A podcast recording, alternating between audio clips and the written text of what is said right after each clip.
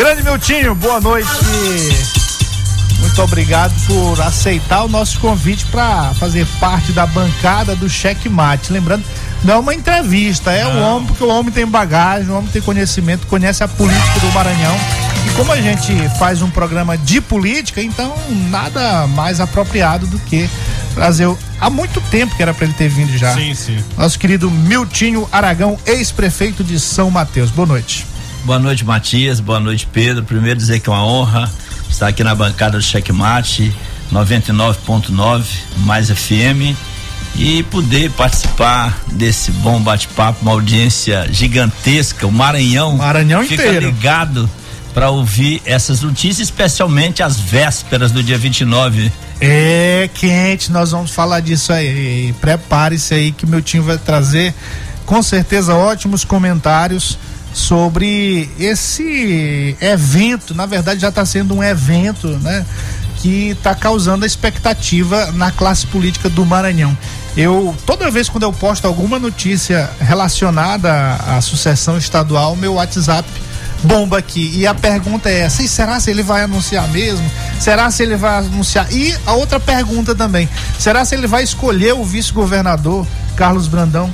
Pelos sinais, a gente tem visto que não, não foge, não foge muito disso, não. O, olha, Pedrinho, rapidinho aqui. Diga.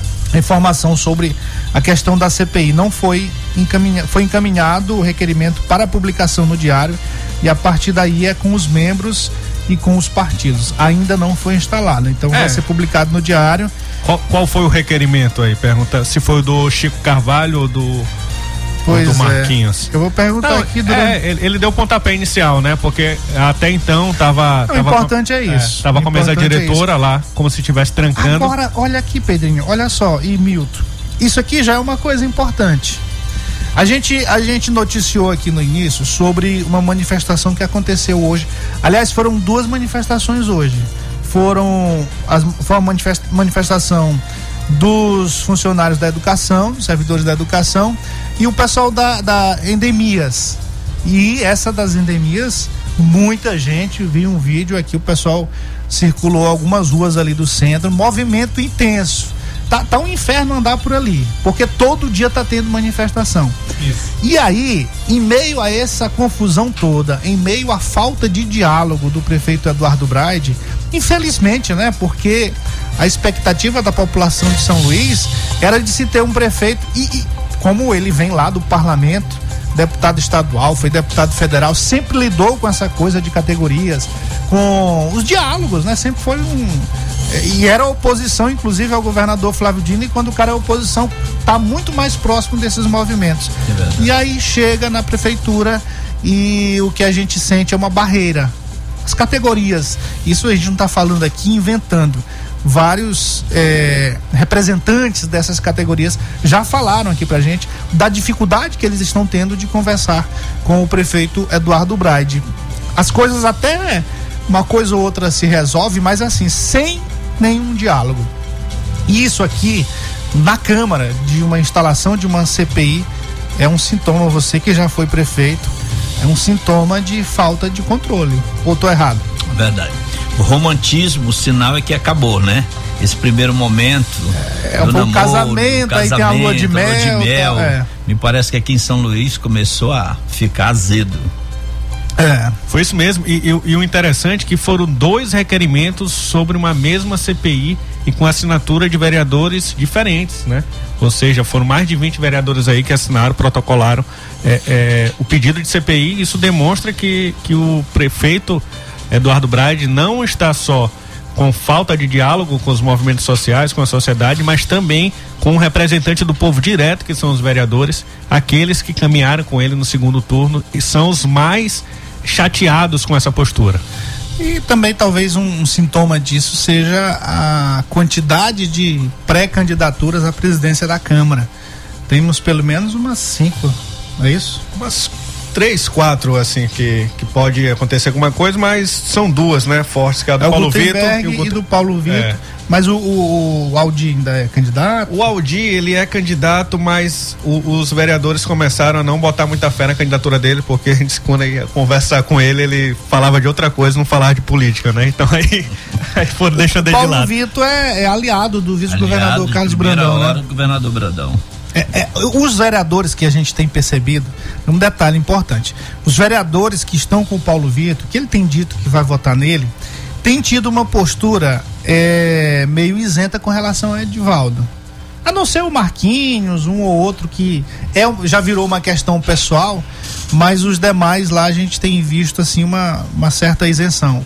Parece assim que eles estão separando. Uma coisa é a eleição da Câmara e a outra coisa é o posicionamento com relação ao Edival, ao, ao Eduardo Braga. De fato, isso é real. Eu estive, por acaso, presente numa reunião de uma bancada grande na casa do vice-governador, naquela oportunidade, uma reunião que foi bem divulgada, e eu senti, da maioria, que era esse rumo que você acabou de falar. Sim, isso é importante, né? É, é bom para Edival, acho que estão dando uma colherzinha de chá para ele, né? Só presta atenção, se resolve.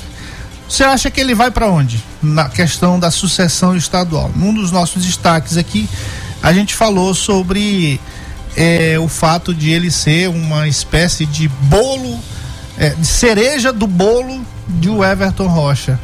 Será que é isso mesmo? É, eu sinto que o prefeito está esperando é, a resolução, a indicação do governador, os demais candidatos para ele poder se posicionar. Sim. E o próprio perfil do, do, do Bride, ele não é um perfil que aceita ser uma cereja de um bolo de outra pessoa, né? Ele, ele é uma figura importante na política aqui maranhense e ele quer um protagonismo também nessa sucessão.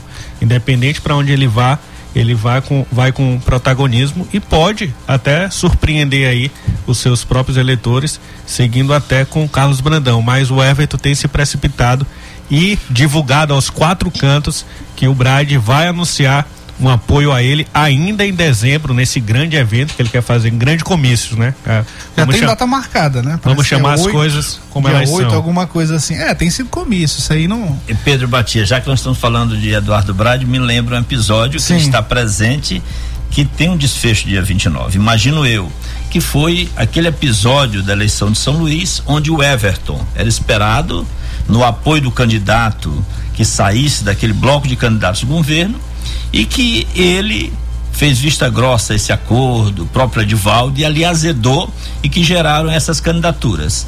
E esse, a, essa aproximação com o Eduardo, do Everton, não é? E do afastamento naquela época do Flávio, que hoje tem aí uma pimenta nisso, nessa decisão do Flávio, muito grande, porque no momento que ele mais esperava, o apoio de todo aquele grupo para o candidato que foi para o segundo turno, que no caso foi o Duarte, não houve essa receptividade, não houve reciprocidade. Aliás, se não houve isso agora e querer a reciprocidade agora no apoio PDT, que é muito alegado e não sei o que, eu acho que isso vai ser muito bem lembrado é, direto ou indiretamente na decisão do dia 29. A propósito, o blog do Marco Dessa trouxe aqui hoje, olha só, você está falando aí da eleição de São Luís, das consequências que até hoje ainda temos, ou que, é, que o, essa decisão do Everton é, ocasionou, tem uma, uma matéria aqui, uma postagem com relação ao neto evangelista.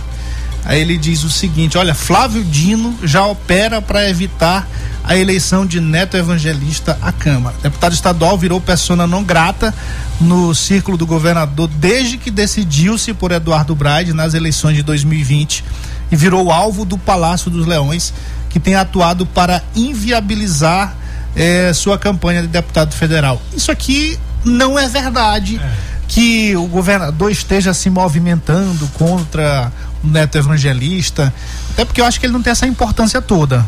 O, né? o Neto está no partido que vai ser trabalhado para eleger o Juscelino, né? Então eu acho que o, o, pior, o pior inimigo dele são os próprios aliados dele. Na, na verdade, não é, o, não é o Flávio Dino, é o próprio Everton que colocou ele ali numa arapuca, né?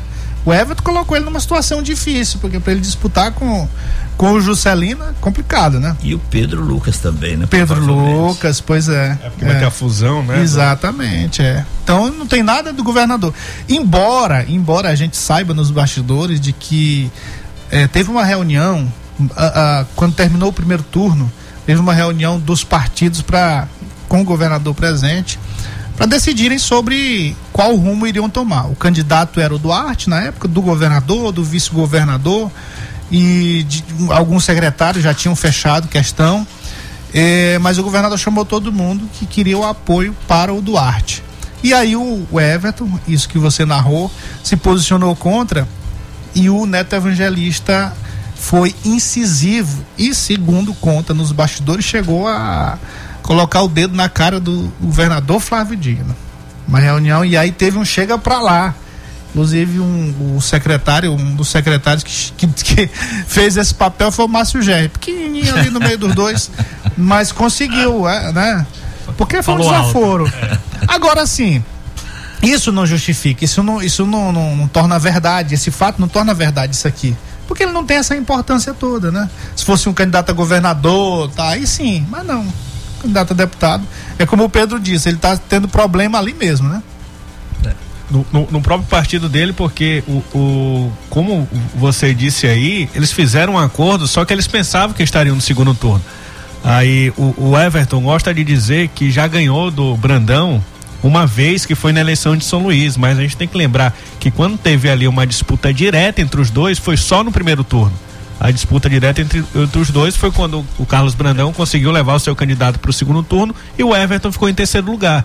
Então não há essa, essa, essa primeira é, é, batalha entre os dois, né? Ali não teve, no, se for contar, a gente tem que contar do primeiro turno e não no segundo, porque o Eduardo Brade já tinha seus eleitores, já estava à frente do placar política é um desdobramento. E é inegável que aquele momento ficou, não é uma, uma ferida aberta que agora vai repercutir muito nessa decisão, já está repercutindo. E ficou simbolizado pelaquela frase da camisa, deserte-se. Sim, aquilo ali foi uma afronta muito grande. E não foi só o Neto Evangelista, né? Foram um, todos. É, pois é, todos, todos que ficaram contra é, que não seguiram um rumo determinado lá pelo grupo do governador, todos fizeram um movimento contrário, né? E hoje querem cobrar, inclusive, fidelidade, né? Que história é essa? Porque o que a gente tem visto aí, Miltinho, é uma, uma tentativa de impor uma narrativa de que se o governador. Aí nós vamos já para a pauta aqui, para a segunda pauta nossa. É uma, uma narrativa para que, quando o governador escolher o seu candidato e pelos sinais aí, deve ser o vice-governador Carlos Brandão, é, ele, o Everton, se colocar como uma vítima ali, como um traído, não como um traidor. Mas é isso mesmo. Quem é que, quem, quem é que vai ser traidor nessa, nessa história? Se não, se não seguir a cartilha, se não seguir o rumo determinado pelo governador. Agora essa é contigo. o abacaxi coloca na mão. É.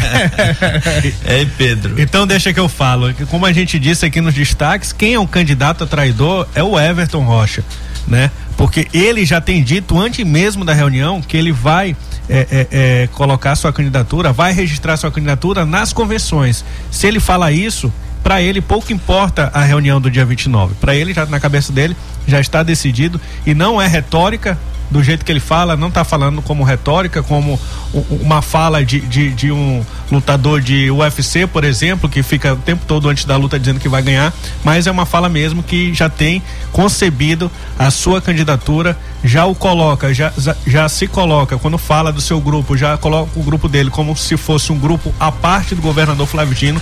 Então, quem é candidato a traidor é o Everton Rocha e não é a primeira vez, né? A gente acabou de falar do que aconteceu na eleição de São Luís. Ainda temos dúvida do que aconteceu também na eleição de Imperatriz.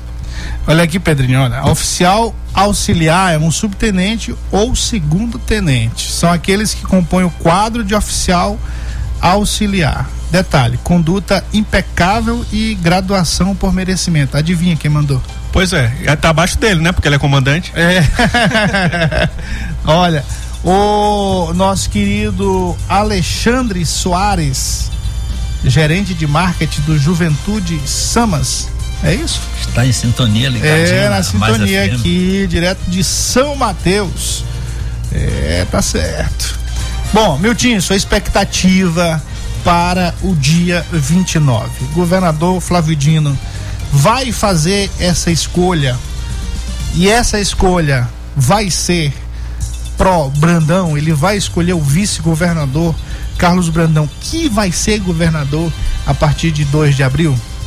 Primeiro, Flávio deixou muito claro que é candidato ao Senado. Na primeira reunião, lembrando lá atrás, quando ele declarou para o conjunto de partidos, de aliados, que ele seria candidato ao Senado, ali ele já disse a decisão dele. Ora, para ele ser candidato ao Senado, ele tem que se desincompatibilizar. A lei o obriga.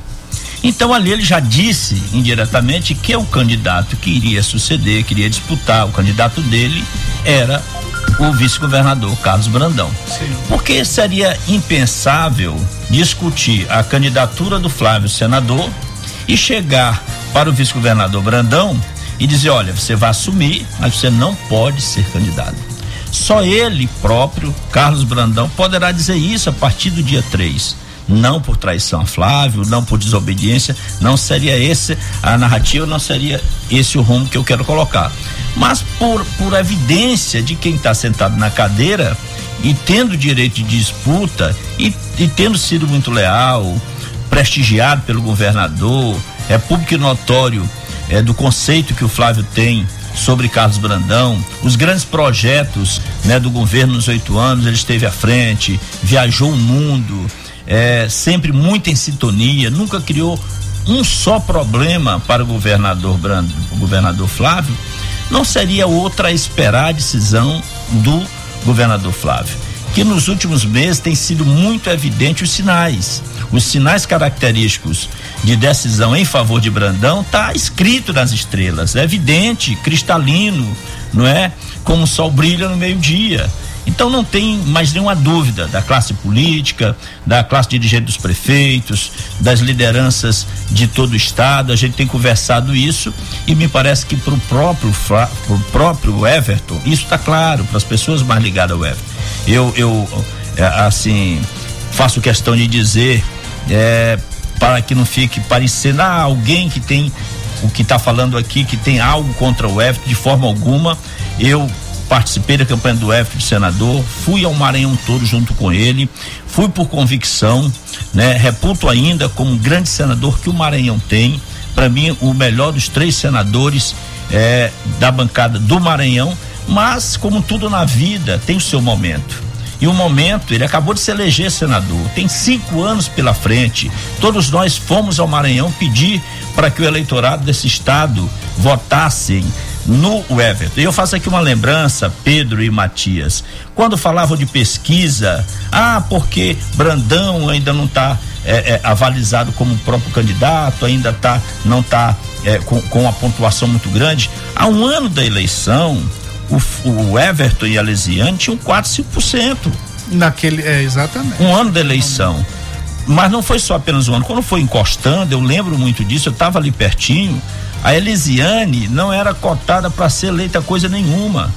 A classe política dirigente desse estado, prefeito, todo mundo, vice-prefeito, vereador, não sei o quê, achava e entendiam que o governo elegeria um senador das duas vagas e o outro recaía sobre o grupo de Rosiana, que na época era o Lobão e Sim. o Sarney Filho. Então dizia uma vaga daqui e outra de lá. E o que é que aconteceu? Acabamos elegendo os dois candidatos ao Senado, apoiados pelo governo. Flávio, o Flávio conduziu isso muito bem, né? E elegeu os dois, os dois senadores. Eu dizia numa reunião na FAMEM, eu assumi interinamente quando o tema é, saiu para apoiar a Daniele, e ali tinha a concepção de que só elegeríamos uma, uma um, um senador. E a sala estava cheia de prefeito. E eu disse, fiz um apelo à frente do Flávio, quando esteve nessa visita e, e que o Flávio teria necessidade para que ele pudesse fazer ainda o governo ainda melhor, pudesse ser ajudado no Congresso, elegesse os dois senadores, que seria o Everton e a Elisiane, para que ele tivesse, fizesse o 2 a 1 um lá no Senado. Porque se elegesse só um, ele já não teria o Roberto, Sim. e aí ele perderia 2 a 1 um no Senado. Então, era um momento oportuno. E que se ele pedisse para a, a, os prefeitos do Maranhão. Acho que a maior aposta naquele momento era o Sarney Filho, né? O Sarney Filho. Sarney tá, Filho tava nas pesquisas lá em cima. 16, inclusive. 18, 19, eu lembro muito bem é. disso. O Everton tinha 4, 5. Então, ele não pode, o próprio Everton, permita dizer, usar esse argumento Sim. que não serviu para ele. Né? E claro. usar contra o governador. e tem um Brandão. outro detalhe aí. Eles estão, o Everton e o pessoal aí que faz a mídia dele, tem insistido nessa coisa da pesquisa. Mas o próprio governador, lá em Imperatriz, quando ele deu a entrevista, ele fez meio que um detalhamento do que ele disse na carta. E, e com relação à pesquisa eleitoral, ele não falou pesquisa eleitoral, ele disse potencial eleitoral. Potencial eleitoral é muito diferente de pesquisa eleitoral do momento. Potencial eleitoral envolve a capilaridade, envolve rejeição, Perfeito. envolve rejeição, envolve, envolve uma série de coisas aí que nada tem a ver com pesquisa do momento ali, do retrato de votos, vamos dizer assim, né? É aí que eu imagino que após a declaração que Bagito será dia 29, está muito claro, está muito evidente, 30 dias depois, a pontuação de Brandão aí sim começará a ser muito maior. Já teve uma pesquisa agora, inclusive. Já impostou, já, já é, tem um empate exatamente. técnico. E o que eu vou, eu vou encerrar assim essa, essa, essa análise. Os prefeitos do Maranhão, os vice-prefeitos, os vereadores, em sua imensa maioria, diz uma, uma, uma, uma, uma palavra só sobre esta sucessão. Que no momento em que o governador Flávio Dino indicar publicamente o seu candidato ao, a governador, a imensa maioria o acompanha. Sim, claro. A imensa maioria o acompanha.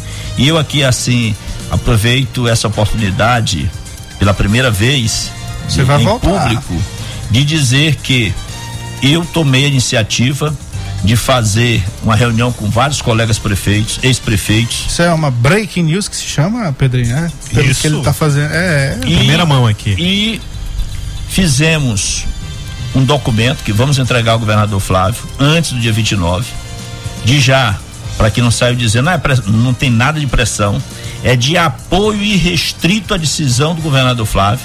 Sim. Que se baseia basicamente em três pontos. Um, que apoiaremos incondicionalmente Flávio Dino senador. Dois, que a decisão aconteça dia 29. Porque há alguns defendendo que haja o adiamento. Haver adiamento para quê? Adiamento para o ano que vem é, é pedir para o Flávio não mais anunciar. Por que você acha que eles estão fazendo isso? Até, porque até o próprio o Everton, é, como você disse, como a gente já disse aqui, já sabe qual é a decisão do Flávio.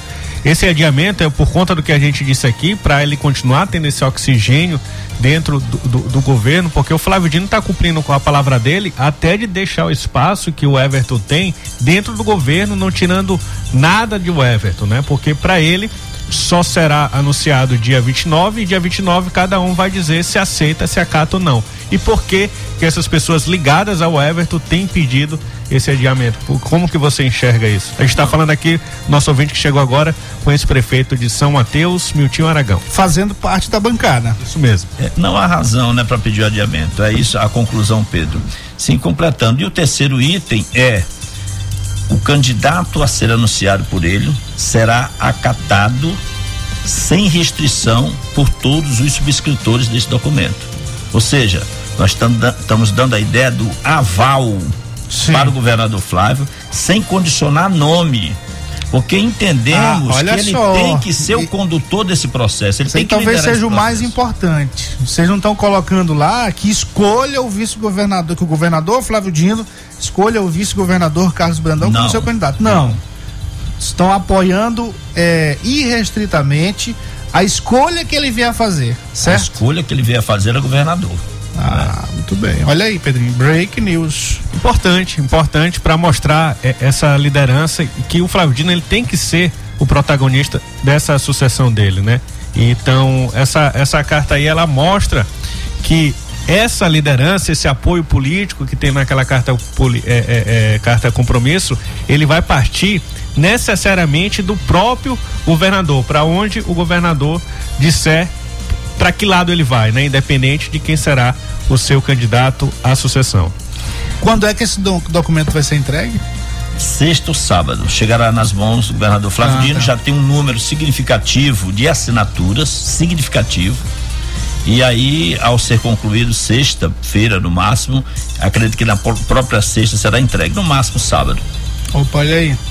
Já tem que repercutir essa história aí. Queremos que, o PDF. Quem são, é, quem são o, o, os líderes desse movimento aí, dessa Tem diversos prefeitos, prefeito Sim. Hilton, Miltinho, prefeito Ivo, prefeito Caçula. É um movimento Vargas, então, que está vindo dos prefeitos. Da, do, exatamente. Dos prefeitos. Do municipalismo, vamos dizer ah, assim. E, e, que, é um, que é uma bandeira muito forte do Brandão. Ele tem um diálogo muito forte com o municipalismo, né? Com os municípios, com vereadores, com os prefeitos. Importante isso aí. A, a ideia é que a reunião do dia 29, o governador saiba que ele não está só. Que ele não está só com aquele colegiado que tem um colegiado externo que não vai não são só na, os partidos que não são só os partidos melhor dizendo que ele tem um grupo, um número de pessoas que reconhece o governo dele, que o Maranhão melhorou, que o Maranhão avançou, o Maranhão dos restaurantes, dos hospitais, é, de, de que, que, fez tão bem esse procedimento do, do, da pandemia, do pós-pandemia, dessa transição toda a nível de Brasil, deu um exemplo para o Brasil e que foi o condutor, por exemplo, da eleição dos três senadores que hoje representam o nosso estado ele tem que liderar também o processo, depois de oito anos, de, de, de, fazer um governo reconhecido em todo o Brasil. Então, essa é a ideia, que ele fique à vontade, a cavalheiro, para dizer à classe política, aos partidos, que o candidato a governador é este ou aquele e que nós iremos, de forma irrestrita e incondicional, apoiá-lo na decisão do dia 29. Muito bem, tá aí, Miltinho participando aqui do nosso programa na bancada, comentando, mas trazendo break news, não é isso, meu caro Pedrinho? Pois é. Vamos aqui repercutir, né? Essa já vai importante, circular. É importante isso Já aí. vai circular aqui no, no nosso no nosso pós-programa, lá pelo Spotify, pelo Amazon Music, Deezer, mas também a blogosfera já estão falando aqui, inclusive no grupo do Checkmate, já estão, já estão comentando. Já tá repercutindo. Já estão comentando a fala do Miltinho Aragão aqui. É, tá certo. Miltinho, estamos nos minutos finais, dois minutos aí, gordinho. Dois minutos.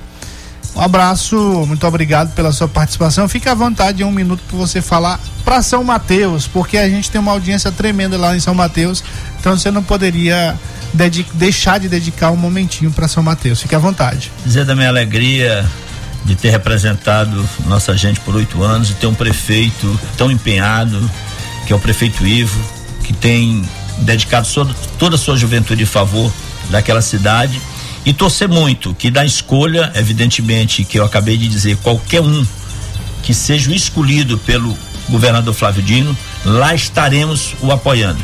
Mas espero, evidentemente, né? Aqui é o, é o conceito, é, é, é, o meu desejo que esse escolhido seja o governador, vice-governador Carlos Brandão, por tudo que fez, por tudo que ajudou este governo, o Maranhão, pela pessoa que é, tenho convicção de que o Maranhão vai estar muito bem governado, que todas eh, todos esses avanços que o Maranhão experimenta nos últimos oito anos com o governador Flávio Dino, ele dará continuidade tão bem quanto. Muito bem, os sinais provavelmente se cumprirão. Aquela música do Alceu Valença. É, 29 é, é segunda-feira, é? É, segunda-feira, né? Ixi. Segunda, peraí. Segunda-feira. É segunda, né? Segunda. Qual horário que tá marcado? Já tá marcado? Pela manhã. Pela manhã, né? Informação que me deram pela manhã. É, às 10 horas. Estaremos de volta amanhã. Valeu, Pedrinho. Até amanhã. Estaremos de volta amanhã para mais um checkmate. Conto com sua companhia também amanhã. Boa noite, boa sorte.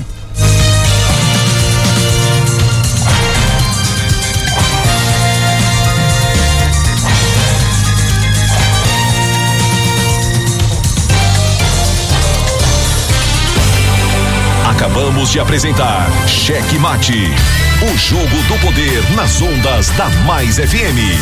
Com o jornalista Matias Marinho. ZYC 624. Rádio Mais FM. 99.9 MHz. MaisFM.com.br. Ilha de São Luís, Maranhão.